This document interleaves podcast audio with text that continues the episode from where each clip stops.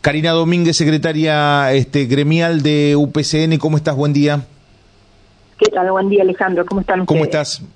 Tanto tiempo, eh, por lo menos este año no, habíamos no habíamos conversado, pero este, ¿cuál es la expectativa? Simplemente es la pregunta en torno a esta reapertura que ha planteado el gobierno de eh, la paritaria que se va a dar hoy, ahora, eh, prácticamente por estos minutos. Sí, a las 11 efectivamente tenemos la primera reunión Creo que UPCN va a ir con una postura muy firme, no solamente hablar de salario, sino de cosas que realmente interesan a los trabajadores en un momento muy difícil.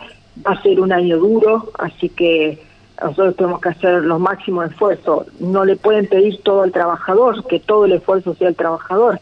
Así que algunas cuestiones el gobierno provincial tiene que solucionar. Y van a estar eh, en agenda no solamente la discusión por la recomposición salarial, que es el eje central indudablemente de la paritaria, sino también eh, cómo se están dando la, revisión de las designaciones y en ese sentido el gremio no solamente quiere este, que se, se, informe en qué situación está este, esta cuestión, sino también eh, plantear eh, participación en una comisión o en, algún ámbito donde este, podamos garantizar que aquellos que hacen tres o cuatro años vienen trabajando de contrato de servicio y de repente tuvieron un contrato, eh, perdón, de contrato de obra y de repente tuvieron un contrato de servicio, nos queden fuera de la posibilidad de trabajar.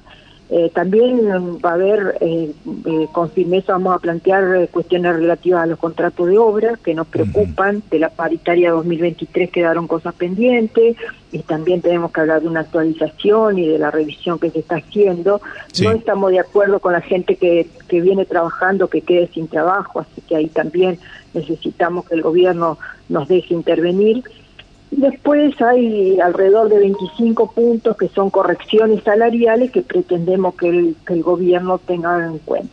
Que eso, por supuesto, va a ser a lo que es la recomposición salarial, porque va a poner, como vos bien decías, poner un poco de orden, ¿no? En lo que es el sueldo de los trabajadores, ¿no? Sí, por ejemplo, para dar solo un ejemplo, un trabajador que hace un horario atípico, es decir, que trabaja en distintos turnos, a veces de mañana, a veces de tarde, a veces de noche, no puede tener otro trabajo. Entonces, ese código de horario atípico tiene que ser mejor pagado para aquellos que lo realizan. Bueno, cuestiones como esta nos parece que son justas de acuerdo a, a las consideraciones del trabajo y que, este, bueno, lo hemos venido peleando porque también lo que hemos hecho es un trabajo de relevamiento de la paritaria desde el 2018 hasta ahora, todos los temas que han quedado pendientes para ver si podemos darle un orden y podemos ir tratándolo sucesivamente. Creo que eso también es importante porque todas estas cuestiones que hay que blanquear, que hay que acomodar, que hay que tomar en cuenta, más allá del incremento salarial, que es lógico que debe existir eh, teniendo la inflación que tenemos y cómo se dan muchas veces los incrementos de los precios y la pérdida del poder adquisitivo, también va a redundar en este, una mejora salarial, eh, por así decirlo. No va a ser para todos, pero sí para algunos sectores, ¿no? Sí, por supuesto, tiene impacto. Vamos a hablar del bono COVID, que está congelado desde hace un tiempo y ahora otra vez estamos viendo situaciones que tienen que ver con con, este, con salud, así que este, lo, lo plantearemos para ver si logramos una actualización. Y después este, vamos a hablar seriamente de qué manera vamos a encarar la paritaria, porque mm. Eh, el gobierno ha dicho que eh, los aumentos salariales tienen que estar en relación a la recaudación. Y bueno, este, si solamente nos limitamos a esta cuestión, puede pasar, puede suceder que quedemos por debajo de la inflación. Entonces, veamos también cómo los sindicatos analizamos y, y, y, podemos dar una opinión acerca de cómo se distribuyen los recursos de acuerdo también a la realidad de los trabajadores que fundamentalmente los que cumplen servicio crítico y tienen menos ingresos, eh, deberían tener en este caso algún tipo de, reconsideración. Así que el, gobierno, creo que el mensaje es no dejar al margen a los sindicatos de todas las discusiones que tienen que ver con los trabajadores y eso se tiene que hacer en la paridad. Y eso ha dado voluntad en estos prácticamente 40, 50 días de gobierno la, la administración de Frigerio, ¿no? Sí, sí, pues, el diálogo está abierto, pensamos que, que, puede encaminarse esta discusión. Este, por supuesto que cuando hablamos de recursos eh, hay limitaciones, pero también eh, cómo vamos a dejar afuera, por ejemplo, cuestiones que tienen que ver con la ley de enfermería que eh, ha salido el decreto reglamentario y solamente se ha cumplido una parte y después hay otros conceptos salariales que no, no han sido tenidos en cuenta. Y hablemos de enfermería también, porque nos costó 10 años una ley y ahora que la tenemos hay una parte importante que no se cumple y es salarial.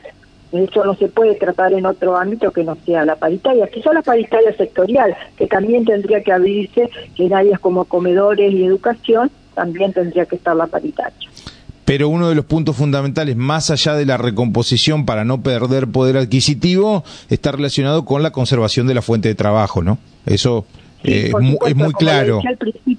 Claro, como decía al principio, eh, ver de qué manera. Y, después este, tenemos que tener una mirada en perspectiva también, porque se está controlando las designaciones de los últimos 18 meses y resulta que hay otras este, otras situaciones que también eh, son irregulares por eh, en el sentido de que no son la planta permanente del Estado. ¿Y qué vamos a hacer con esos casos? Porque no hayan estado en un periodo político designado, lo vamos a dejar afuera. Tenemos que hablar probablemente de la creación de cargos, tenemos que hablar de cómo cubrimos a esos trabajadores que están en suplencia extraordinaria en salud. Bueno, hay, hay temas este, que no son eh, de acuerdo a los intereses del gobierno, son de acuerdo a los intereses de los trabajadores, porque como vos decís, hoy eh, tener un empleo estable es eh, igual de importante o en, algunos casos tiene prioridad